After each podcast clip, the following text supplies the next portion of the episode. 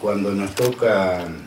a quienes trabajamos fuertemente para dar calidad de vida a la gente y poder de esta manera inaugurar una terminal, un espacio donde la gente hoy puede tomar el micro sin tener que estar parados en la ruta, cuando por ahí nosotros recorríamos muy temprano el pueblo y veíamos que ante la inclemencia, de, perdón, ante la inclemencia del tiempo, ante la inseguridad de tener que parar en la ruta, uno de nuestros objetivos principales fue poder lograr hacer esta terminal. Lo hemos hecho con mucho esfuerzo, con apoyo del gobierno provincial, porque indudablemente este tipo de obras en el municipio, si no hay recursos de provincia, es muy, es muy duro poderlo hacer. Y lo hemos logrado. Debo agradecer el acompañamiento que hemos tenido desde nuestra, nuestro inicio en esta obra, en la gestión anterior, y en esta gestión hemos tenido el mismo comportamiento de provincia, de tener un acompañamiento para lograr calidad de vida para la gente. Por eso hoy por ahí, para Metileo, yo por ahí, no sé si denominarlo así, yo creo que es un momento histórico que va marcando los ejes de políticas que tenemos para la comunidad de Metileo.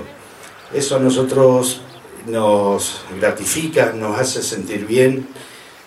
pero a su vez eh, va llegando uno a objetivos que fueron políticas claras de, trabajo que hemos planteado. También debemos eh, reconocer, quiero tener de alguna manera poner en otro eje que fue en el tema de lo que es el Ministerio que nos ha permitido poder hacer la ampliación del juzgado de paz, del registro civil y la colocación de un punto digital para que hoy los documentos puedan ser de alguna manera gestionados y realizados acá en Metileo. Eh, hemos tenido también el apoyo del gobierno de la provincia para poderlo hacer y de esa manera nosotros vamos creciendo, vamos posicionando un pueblo y vamos dando que la gente a diario vaya teniendo la posibilidad de estar en Metileo con los servicios que hoy puede tener cualquier ciudad más importante.